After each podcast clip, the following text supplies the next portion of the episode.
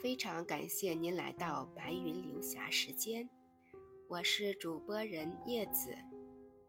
王琼老师经典语录：当感恩成为一种常态，内心变得柔软且慈悲，喜乐将会自然的存在。第八篇，优品山韵。人的感受无法永远恒定。那么，端起茶，可以靠近山，投入自然，可以感受生命。优品山韵，是一种境界，还是一种状态？对于山的韵致，以你眼下的见识和内涵，你敢说领悟？那么，还是多给自己留些余地的好。细细的品。仍不算准确，起码姿态定得太低，配得上与山对视，与山对话，少不得高雅、高深与高贵。那么还是优品为最。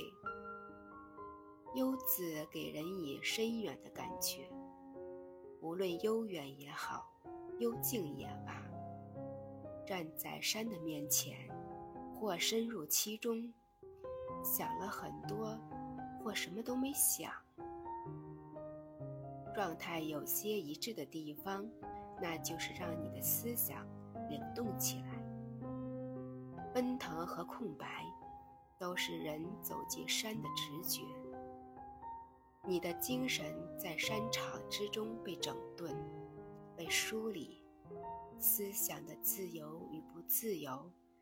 只有在山前或山里，才都显得合理。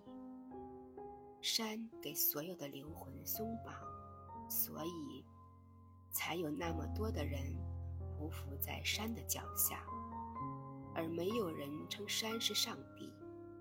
这就是山的奥妙之处。即使山是有生命的，人们还嫌离山太远。愿意把它人格化。人们经常把山比喻成母亲，因为山具备母亲的品格。它用土壤孕育生命，它用绿色展示春的俏丽，它用金黄告知秋的丰硕，它用宽厚迎接奇风。他用坚毅承受电闪雷鸣，母亲胸怀能怀抱一切，母亲的情怀亦能放开一切。狭隘渺小的人，伫立在山脚下，面对山的挺拔、坚实，他就会懂得豁达向上，自信而有力量。见异思迁、躁动不宁的人，面对山峦去感觉，那一草一木是山的杰作，安静而和谐，他就会理解踏实。顽强是做人的根本。顾影自怜、生活无味的人，当他面对层林尽染、春华秋实。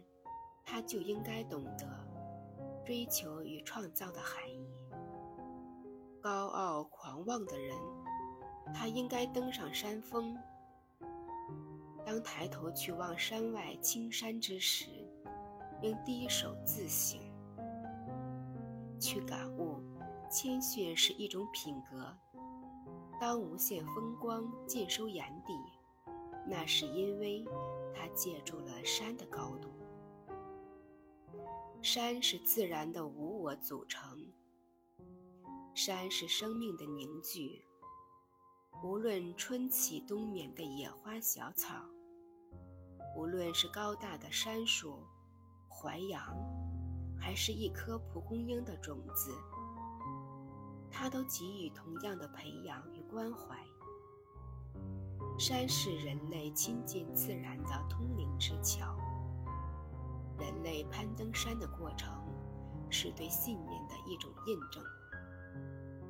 无限风光在险峰，高瞻才能远瞩。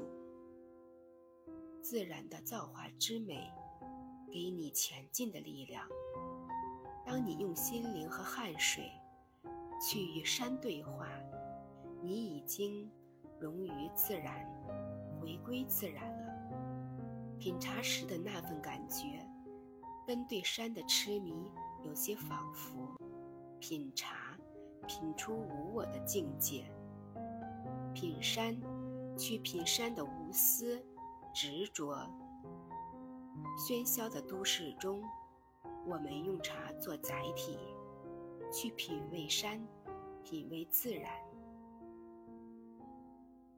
茶与山相生，犹如人与自然的相成。